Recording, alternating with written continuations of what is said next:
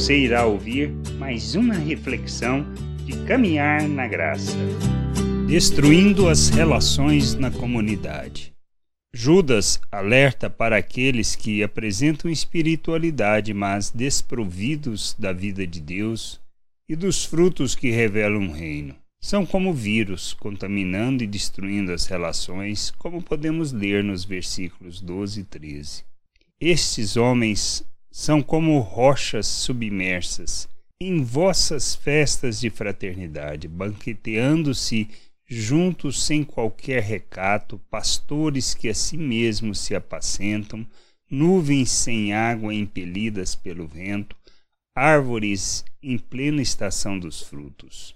Destes, desprovidas, duplamente mortas, desarraigadas, ondas bravias do mar, que espumam as suas próprias sujidades, estrelas errantes, para as quais tem sido guardada a negridão das trevas para sempre. Como nos guardar de tamanha contaminação? Por andarmos atentos no espírito, por julgar todas as coisas, por mantermos firmes na fé e nas promessas do Senhor, para que ao entrar em nosso meio pessoas que parecem ser espirituais, na realidade buscam somente os próprios interesses que são gananciosas, que usam de artifícios para se promoverem, mas que o resultado de suas ações, por não andarem no espírito e nem se submeterem a Cristo, provocam a destruição e a contaminação. Não podemos permitir